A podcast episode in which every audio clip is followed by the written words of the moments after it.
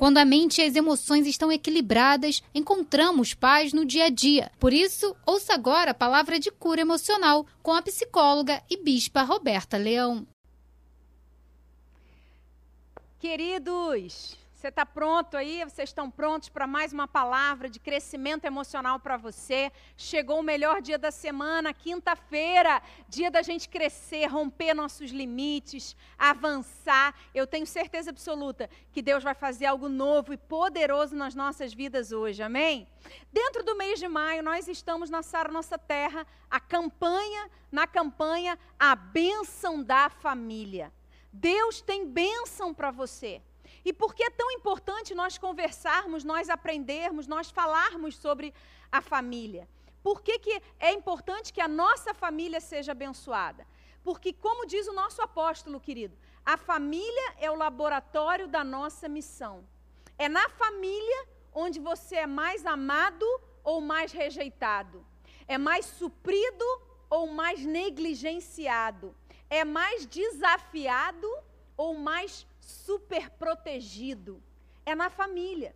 E a verdade é que todos nós temos pendências, temos questões que precisam ser trabalhadas. É impossível você chegar à fase adulta e não ter nenhuma questão com algum membro da sua família.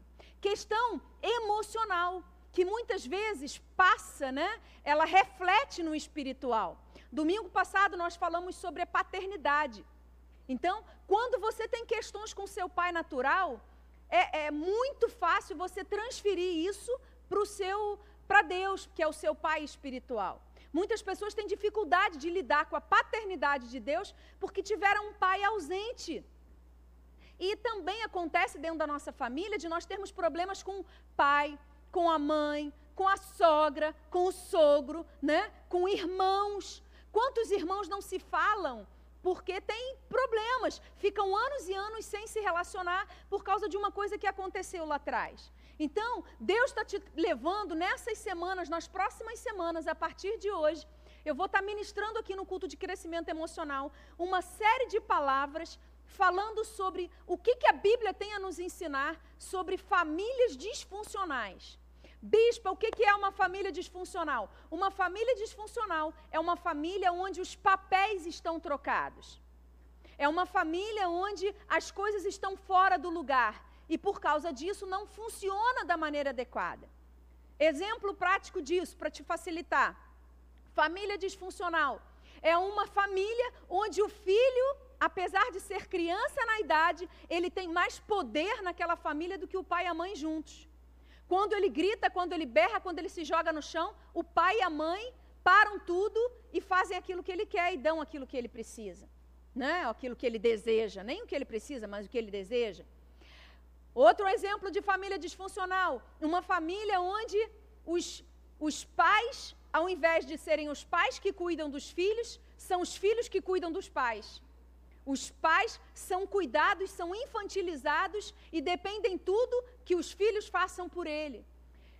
Isso, eu estou dando alguns exemplos aqui bem, bem comuns de famílias disfuncionais na atualidade.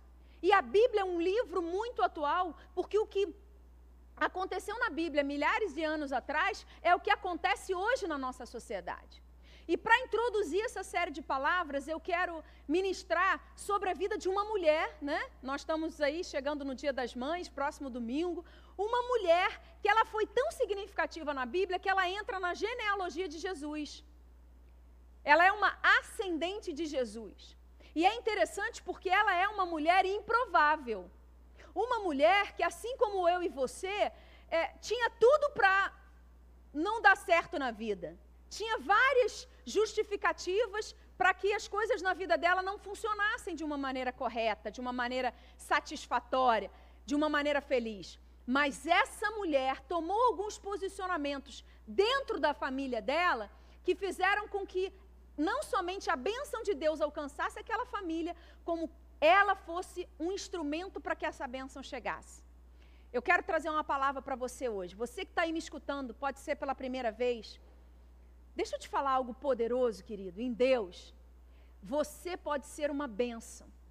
por mais improvável que você se sinta, por mais insignificante que você se ache, saiba de uma coisa: Deus tem uma palavra para você, e essa palavra vai transformar a sua vida, e você vai ver que Deus vai transformar não somente a sua vida, mas a história da sua família a partir de você. Amém?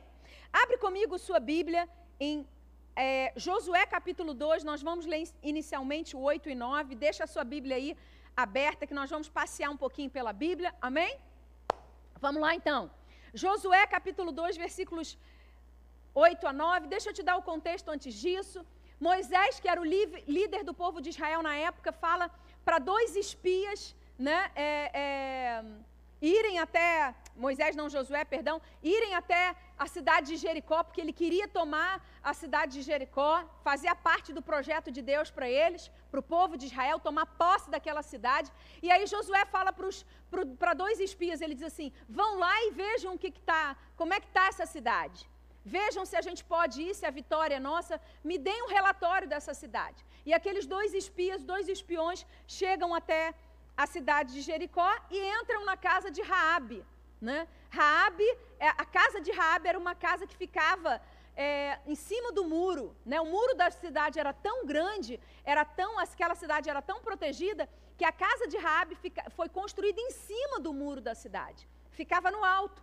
E aí a Bíblia diz assim: antes que os espias se deitassem, Raabe foi aonde eles estavam, no terraço da casa dela, e lhes disse: Bem sei que o Senhor deu essa terra a vocês e que o pavor que vocês estão causando caiu sobre nós e que todos os moradores da terra estão se derretendo de medo. Versículo 11. Nós vamos ler do 11 ao 15. Quando Rabi está falando, quando ouvimos isso, o nosso coração se derreteu. Todos ficamos desanimados por causa da presença de Deus, porque o Senhor, o Deus, de vocês é Deus em cima dos céus e embaixo na terra. Agora ela faz um pedido para aqueles espias. Ela diz: Agora jurem pelo Senhor que assim como eu usei de misericórdia para com vocês, vocês também usarão de misericórdia para com a casa de meu pai, e me darão um sinal certo de que conservarão a vida do meu pai, meu pai, minha mãe, meus irmãos e minhas irmãs, com tudo o que eles têm, e que livrarão a nossa vida da morte. Então os homens lhe disseram: A nossa vida responderá pela de vocês, se vocês não denunciarem essa nossa missão. E quando o Senhor nos der essa terra, usaremos de bondade e de fidelidade para com você. Então, ela os fez descer por uma corda pela janela, porque a casa em que ela morava estava construída sobre a muralha da cidade. Pula agora para o versículo 17. Aqueles homens, eles vão, né? Eles ficam escondidos e eles, eles, eles, vão, e eles falam com ela assim: Os homens lhe disseram: Estaremos desobrigados deste seu juramento que você nos fez jurar, se quando entrarmos nessa terra, você não amarrar esse cordão de fio de escarlate na janela por onde você nos fez descer. E se você não reunir em sua casa seu pai, sua mãe, seus irmãos e toda a família do seu pai. Quem sair para fora da casa será responsável pelo que lhe acontecer e nós seremos inocentes. Mas se alguém puser a mão em alguém que estiver com você dentro da casa, nós seremos responsáveis.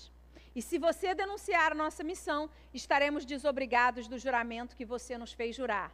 E ela disse: Que seja assim como vocês disseram. Então, Raabe os despediu e eles se foram ela amarrou o cordão de escarlate na janela.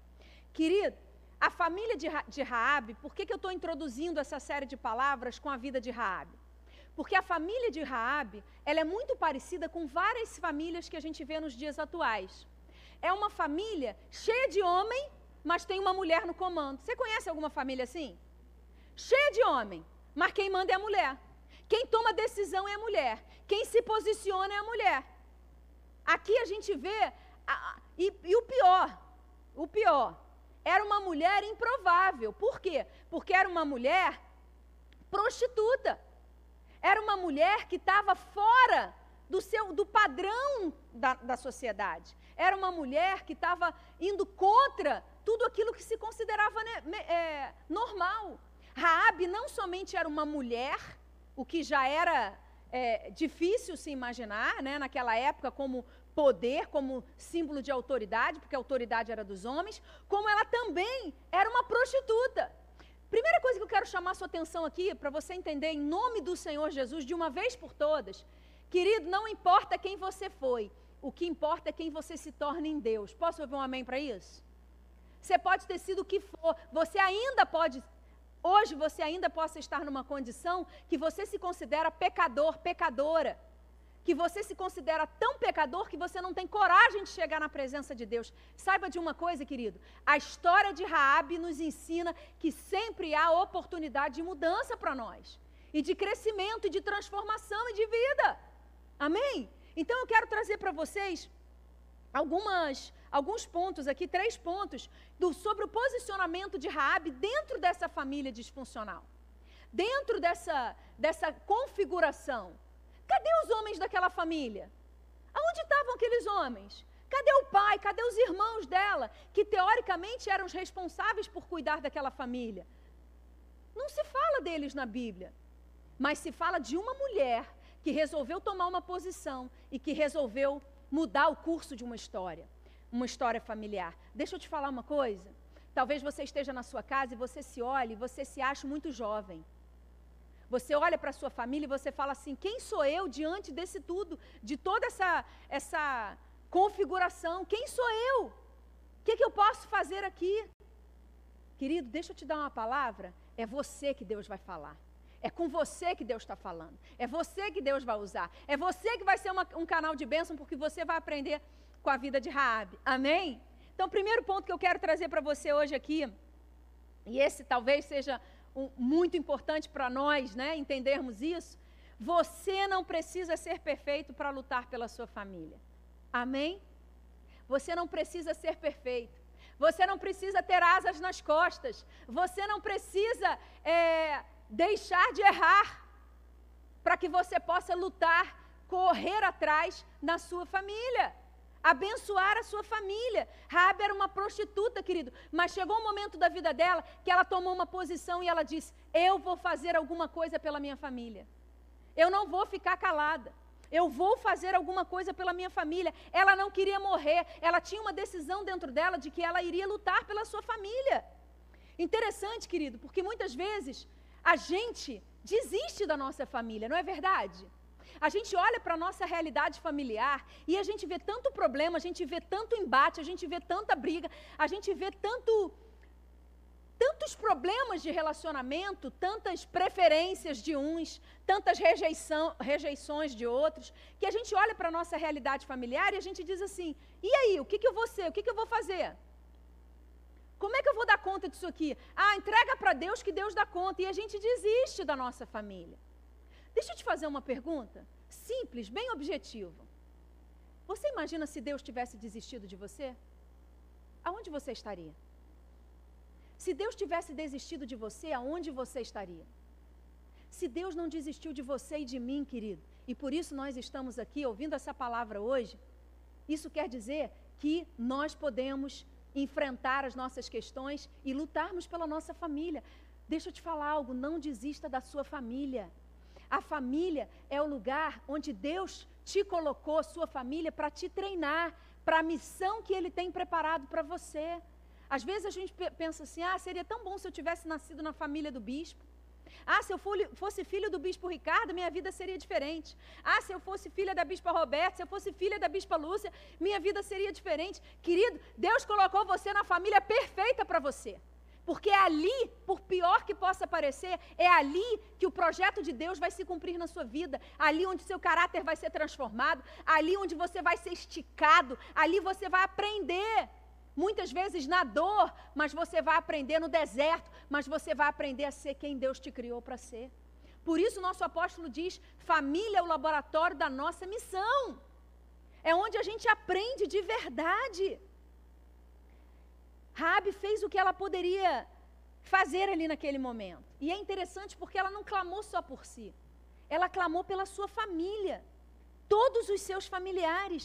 E aí eu me lembro daquilo que Deus disse para Abraão, quando Deus falou com Abraão, Deus falou para Abraão assim: "Se tu uma bênção". Tem alguém perto de você aí em casa? Você pode falar para a pessoa que está perto de você? Ser tu uma bênção. E para você que está sozinho, eu estou falando diretamente para você, querido. Seja você uma bênção. Aonde você for, aonde você estiver, seja uma bênção. Raabe decidiu ser uma bênção. Ela desistiu. Agora, ela, ela não desistiu da sua família. Agora, uma coisa importante, deixa eu fazer um parênteses aqui, abrir um parênteses. Muitas pessoas confundem, e nós estamos no culto de crescimento emocional para te ensinar essa diferença. Muitas pessoas confundem o lutar pela sua família com o salvar a sua família. Só existe um Salvador e chama-se Jesus Cristo. Lutar pela sua família significa eu faço o meu melhor dentro das minhas limitações. Salvar a minha família significa eu deixo de viver, eu me sacrifício, me sacrifico, eu me arrebento para que eles fiquem bem, para que eles sejam felizes, para que eles fiquem maravilhosamente. Essa, muitas vezes, é a causa de muitos casamentos destruídos. Essa é a causa de muitos pais que não conseguem liberar os seus filhos, porque dizem para os filhos assim: Mas eu fiz tudo por você, mas eu entreguei a minha vida para você e agora? E aí o filho fica preso naquela relação. Por quê? Porque ele não tem liberdade, porque ele tem uma dívida para com aquele pai, com aquela mãe. Querido, quando você ajuda a sua família, quando você luta pela sua família, você faz aquilo que você pode fazer sem fazer o que os outros podem fazer. Amém ou não? Deu para você entender isso? Existe uma grande diferença. Quando eu ajudo os meus filhos, eu faço aquilo que cabe a mim fazer. Mas eu deixo que eles façam aquilo que eles podem fazer. Exemplo bem bobo disso. Filhos adolescentes, eles têm condições físicas de lavar uma louça, de lavar uma roupa, de passar uma vassoura no chão? Sim ou não? Tem. Se tem condição de ficar no WhatsApp, dormir de madrugada, ver, não é não? Fazer um monte de coisa, tem condição. Mas aí tem muitos pais que falam assim: ah, mas ele não gosta. Ah, mas coitadinho. Ah, mas não pode. Ah, porque ele é muito novo. E aí esses filhos viram homens e mulheres de 40, 50 anos que não sabem fazer absolutamente nada porque não foram treinados, não foram desafiados, porque tiveram pais que fizeram por eles. Deixa eu te falar uma coisa, querido: não faça pela sua família, faça para a sua família. Amém? Quando você faz pela sua família, você está fazendo no lugar deles. Agora, quando você faz para a sua família, você está fazendo o que cabe a você fazer no seu lugar, no seu posicionamento, na sua posição. Não deixe de ser um salvador. Não deixe, não deixe é, é, a sua vida para ser um salvador. E aí eu me lembro do apóstolo Paulo, né? Apóstolo Paulo ele diz o seguinte: "Sede meus imitadores, assim como eu sou de Cristo". E aí você pode pensar assim: "Mas Paulo era perfeito?" Paulo era um homem assim que não tinha defeitos, que não tinha limitações? Querido, pelo contrário. Paulo, o apóstolo Paulo foi conhecido pelo temperamento colérico que ele tinha. Ele era brabo, ele era reto, ele era direto, ele não tinha meias palavras. Em algumas situações ele era até um pouco ogro na forma de falar. Mas, querido, ele diz: sede meus imitadores, sabe por quê? Porque ele, não, ele entendia que ele não precisava ser perfeito para fazer a vontade de Deus. Todas as vezes que você deixa de fazer a vontade de Deus, deixa de testemunhar, deixa de pregar, porque você acha que você é pecador e aí você não tem autoridade, e aí você. E, e deixa eu te falar, vamos abrir o jogo aqui. Muitas vezes, eu não sei se, se, se isso aconteceu com você, comigo aconteceu. Depois que você se converte, as pessoas muitas vezes olham para você e falam assim: ó, ué, mas agora você não é crente? E está fazendo isso? Agora você, você é crente, vai para a igreja? E está errando? E como você pode? Não! Ué, você não, agora não é, não é santo? Deixa eu te dar um, se isso já aconteceu com você, deixa eu te dar uma dica, um segredo. Como responder a essas perguntas?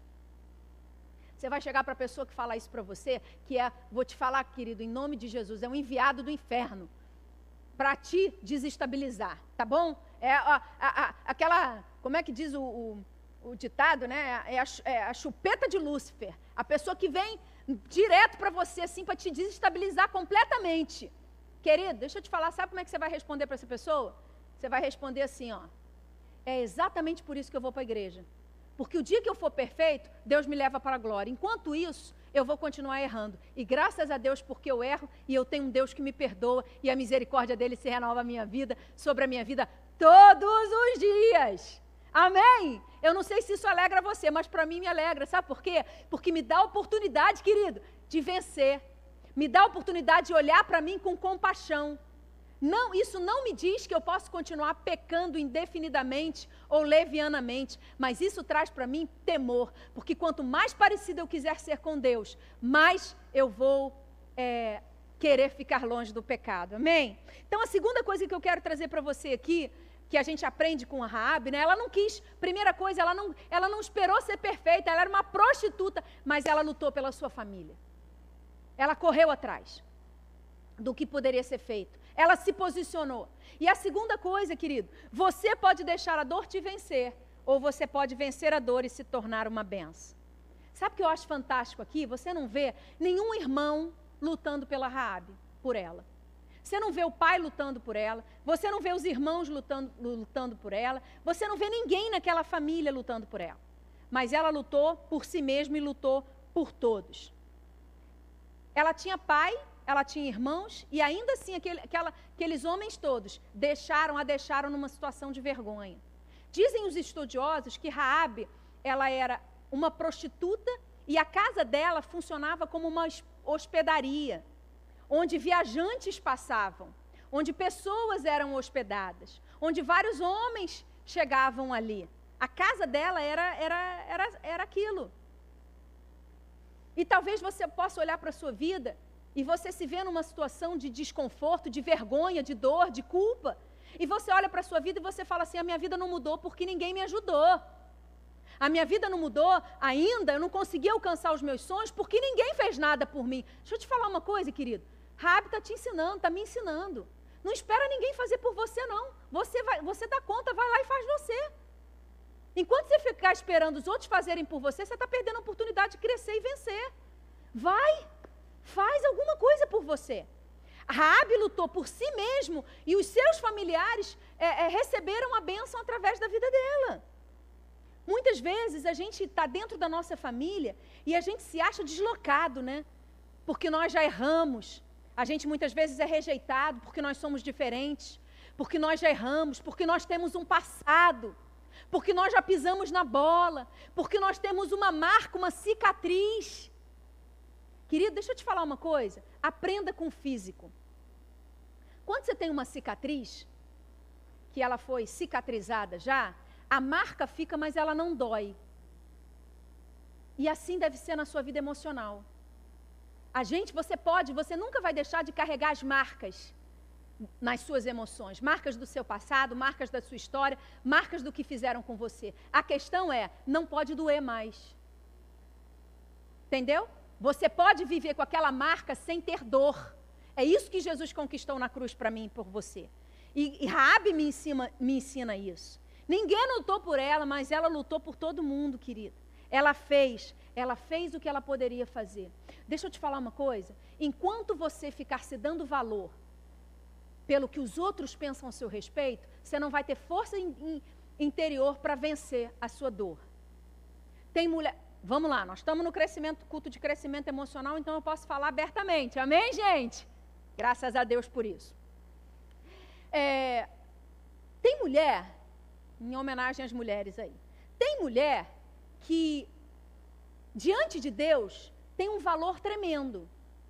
Então vamos colocar em termos assim de quantitativos, tá? Para Deus aquela mulher é 100, é mil, é um milhão. Ela tem um valor inestimável. Não dá para, não dá para negociar isso. Mas sabe como ela se apresenta no mundo? Sabe como que ela se apresenta para os homens? Sabe como que ela se apresenta para as amizades, para o relacionamento no trabalho? Como se ela valesse 1,99. Ela não se valoriza. Todo mundo faz o que quer com ela. Todo mundo pisa. Todo mundo fala o que quer. Tudo que fazem com ela a abala de uma forma muito grande. E não só para as mulheres, não. Tem muito homem que está sendo criado, que Deus olha para ele e fala assim: é um pastor, vai ser um bispo, que projeto que eu tenho para a vida dele, vai ser um empresário, vai ser. Esse é o cara. Deus está olhando lá do céu, os anjos olhando, todo mundo na expectativa. Esse cara vai detonar. Esse é o cara do Rio de Janeiro. E aí esse homem é criado dentro da sua família como se fosse o filhinho da mamãe e ele não consegue fazer nada. Porque ele acha que ele, ele, ele é inseguro, ele é medroso, ele não dá conta de nada, ele acha que tudo vai dar errado na vida dele, e ele não consegue se relacionar, ele não consegue fazer nada. Por quê? Porque ele não vê valor nele. Ele se apresenta para o mundo como se ele valesse muito pouco. Não é isso que Deus tem para você. Deus me trouxe aqui para falar com você que está me ouvindo. Você tem valor. Tem uma canção antiga, Bispo Ricardo se lembra dessa canção, né? Que diz assim, era dos, dos, dos muito tempo atrás, que diz assim: você tem valor, o Espírito Santo se move em você. Você tem valor, o Espírito Santo se move em você. Amém, querido? Então você tem valor. A última coisa que eu quero trazer para você aqui para a gente orar é que você pode, né? Você vai ter ajuda. Você tem ajuda e solução em Deus quando você o busca com fé e verdade. Isso eu aprendo com Rabi. Rabi morava em Jericó. Rabi não fazia parte do povo de Israel antes disso, mas a Bíblia diz que ela ouvia o que os visitantes, os que os viajantes que passavam lá a, por aquela cidade, ela ouvia o que eles falavam. E eu acho fantástico, querido. Eu acho fantástico, porque ela diz assim, ela diz assim, eu acho maravilhoso. Ela diz assim: "O seu Deus, ela fala para aqueles espias, o seu Deus é Deus acima dos céus e embaixo da terra. Oh, meu Deus, se tiver alguém perto de você, você pode virar para essa pessoa e falar: O seu Deus é Deus acima dos céus e embaixo da terra. Eu te falo isso. O seu Deus é Deus em cima nos céus embaixo da terra. Querido, não tem ninguém maior do que Ele, não tem ninguém mais poderoso do que Ele. Ele é Deus, Deus é Deus. E eu te digo: deixa Deus ser Deus na sua vida. Deixa Deus tocar você. Querido, aquela mulher só tinha ouvido falar de Deus.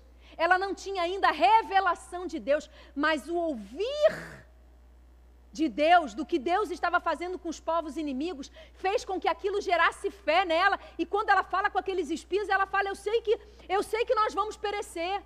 Eu sei que essa terra vai ser dada para vocês. Eu sei que vocês vão ganhar.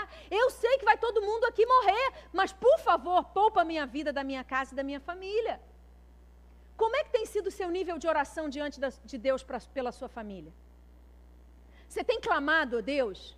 Você tem jejuado, você tem orado, você tem intercedido, você tem falado para Deus assim: Deus, por favor, nesse mês, é o terceiro mês da série, né, que nós estamos falando de Obed-Edom, terceiro mês da arca de Deus na casa de Obed-Edom, terceiro mês da arca de Deus sobre a nossa casa. Você tem dito isso? É esse mês que a minha bênção vai chegar sobre a minha família.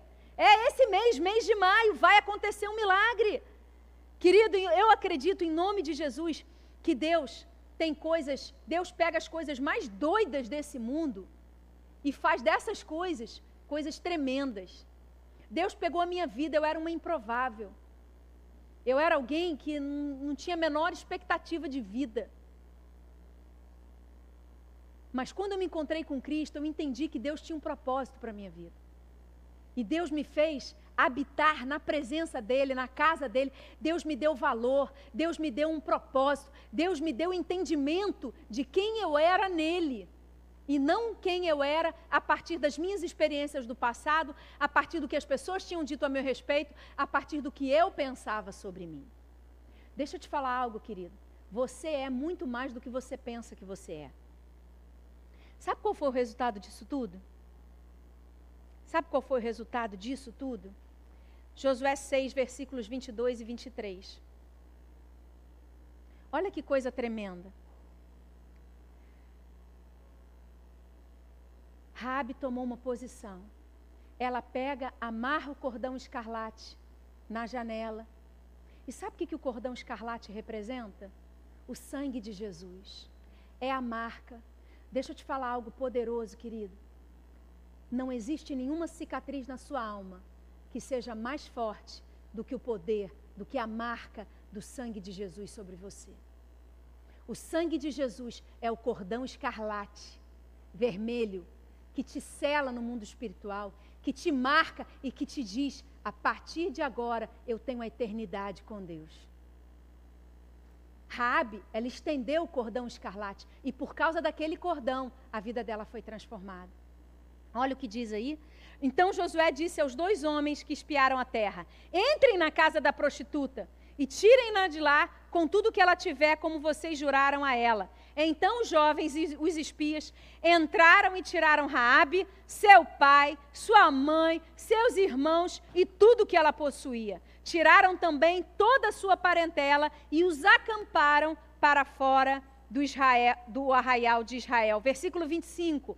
Mas Josué conservou com vida a prostituta Raabe, a casa do seu pai e tudo que ela possuía. Sabe qual foi o futuro de Raabe? E Raabe ficou morando no meio de Israel até o dia de hoje, porque escondeu os mensageiros que Josué tinha enviado para espiar Jericó. Uma prostituta passou a morar, passou, passou a, passar, a fazer parte do povo de Israel e se tornou o ascendente do nosso Senhor e Salvador Jesus Cristo. O que, que isso ensina para mim e para você? Que uma família disfuncional pode se tornar uma família que deixa um legado nessa terra. Então, querido, ainda há esperança para sua família. Ainda há esperança para minha família. Vamos nos unir juntos. Vamos crer, vamos profetizar, vamos declarar e vamos testemunhar. Deus vai fazer maravilhas na sua vida. Você pode fechar os seus olhos, eu quero orar com você nessa noite. Pai, em nome de Jesus. Senhor, nós não pedimos para nascer na nossa família. Que forte isso, né, Pai? Se nós não pedimos para nascer na nossa família, e nós cremos que Tu és um Deus bom, o Senhor nos colocou no melhor lugar que nós poderíamos estar. E eu quero pedir pelos meus irmãos, que muitas vezes eles ficam brigando internamente com as suas origens, da onde eles vêm, quem eles são. Muitas vezes eles até te culpam, Deus. Por que, que eles nasceram nessa família? Por que, que a vida deles não foi diferente? Por que ao invés de tanto amor como alguns recebem, eles receberam tanta rejeição, dor, abuso? Mas nessa noite eu quero te pedir, Senhor, que a unção, a revelação, discernimento venha sobre as nossas vidas. Que a gente possa entender que se o Senhor nos plantou, na, nos plantou naquele lugar, é ali que nós vamos prosperar. É ali que nós vamos ser bênção. Se pôde, se Raabe pôde transformar a sua vida e a família dela foi transformada por causa do seu posicionamento, nós tomamos posse dessa palavra. Nós queremos essa unção para as nossas vidas. Querida, onde você está, levanta sua mão para o céu e fala comigo: Eu quero essa unção para a minha vida. Eu quero ser como Raabe.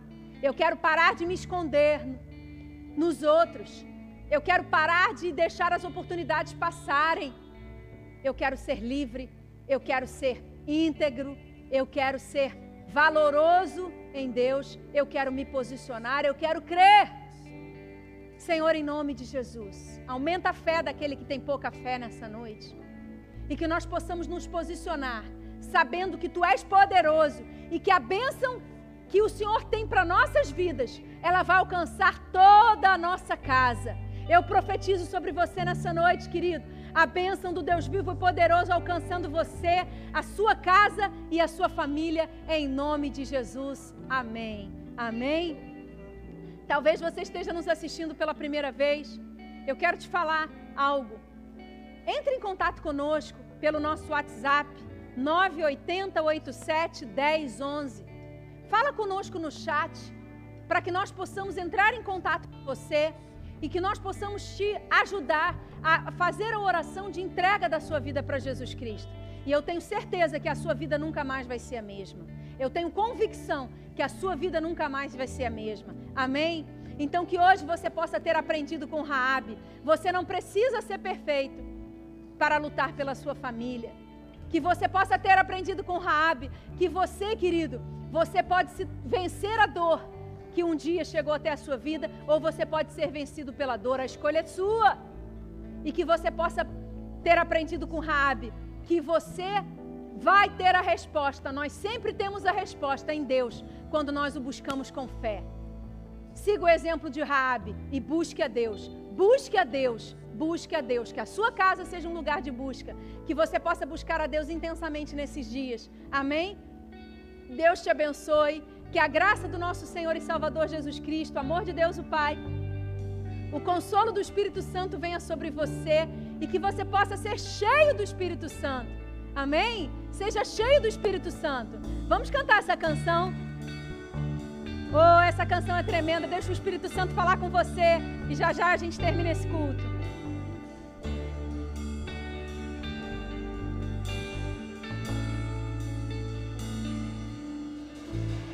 Quero que valorize o que você tem. Você é um ser, você é alguém tão importante para Deus. Chega de ficar sofrendo angústia e dor nesse seu complexo inferior, dizendo às vezes que não é ninguém. Eu venho falar do valor que você tem. Eu venho falar do valor que você tem. Ele está em você, o Espírito Santo se move em você, até com gemidos inexprimíveis, inexprimíveis. Receba essa palavra. Daí você pode então perceber que para Ele há algo importante em você. Por isso levante e cante, exalte ao Senhor. Aleluia! Você tem um valor, o Espírito Santo se move em você. Acredite nisso. Você tem um valor, o Espírito Santo se move em você. Aleluia. Você tem um valor, o Espírito Santo se move em você. Você tem um valor, o Espírito Santo se move em você. Glória a Deus. Você tem valor, querido. Sabe qual é o valor que Deus te deu? O próprio filho dele, Jesus, que foi enviado numa cruz. Esse é o valor que você tem para Deus. A vida do próprio filho dele. Então não permita que ninguém, ou que nenhuma circunstância, ou que nenhuma situação possa dizer para você que você é menos do que Jesus pensa a seu respeito. Que você tenha uma semana abençoada. Que esse final de semana, final de semana de ceia, seja um final de semana onde a presença de Deus se manifeste na sua vida. Eu te abençoo, eu profetizo, você e a sua casa serão salvos, libertos, abençoados, ungidos e fortalecidos. Que você tenha paz, a paz que excede todo entendimento. Venha sobre você, sua casa, sua família e seus relacionamentos, em nome de Jesus. Deus te abençoe. Até a próxima quinta. Um grande beijo.